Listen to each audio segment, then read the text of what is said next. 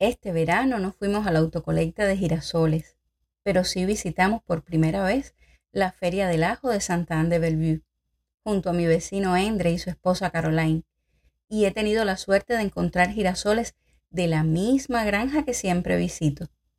Son imponentes. Sus flores varían entre colores ocres, marrones y amarillos Van Sus tallos gruesos y firmes me convidan a jugar con los trazos de la sans. Y recuerdo que en casa tengo pipas o semillas de girasol para practicar la caligrafía inglesa. Mi primer amor hacia estas flores fueron los girasoles de Vincent. Me emocionaba la sensación de imaginarlos moverse, despeinarse e incluso conversar.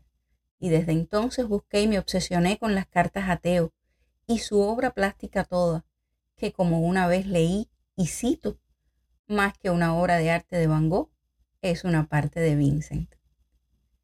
Para el mundo los girasoles son símbolos del sol, la vitalidad, el amor, el positivismo, la alegría.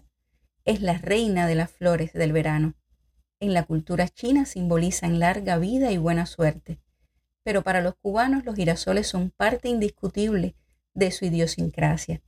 Decir girasoles es evocar y venerar la fe a Ochun, a Cachita, a nuestra Virgen de la Caridad del Cobre, la patrona de Cuba. Alejada de todo tipo de creencias, crecí en un hogar ateo, así es que mi curiosidad espiritual se alimentó con vecinos, amigos y otros miembros de la familia. Tal era la devoción de una de mis tías. El nombre de mi prima empieza con C, en honor a Cachita, y no con K como es el nombre original. Devoción que creció con ella y ahora la acompaña junto a girasoles y pajaritos, allá en lo más intrincado de un pueblito del norte de Italia. Con mi primer embarazo mi devoción creció y con el segundo se consolidó.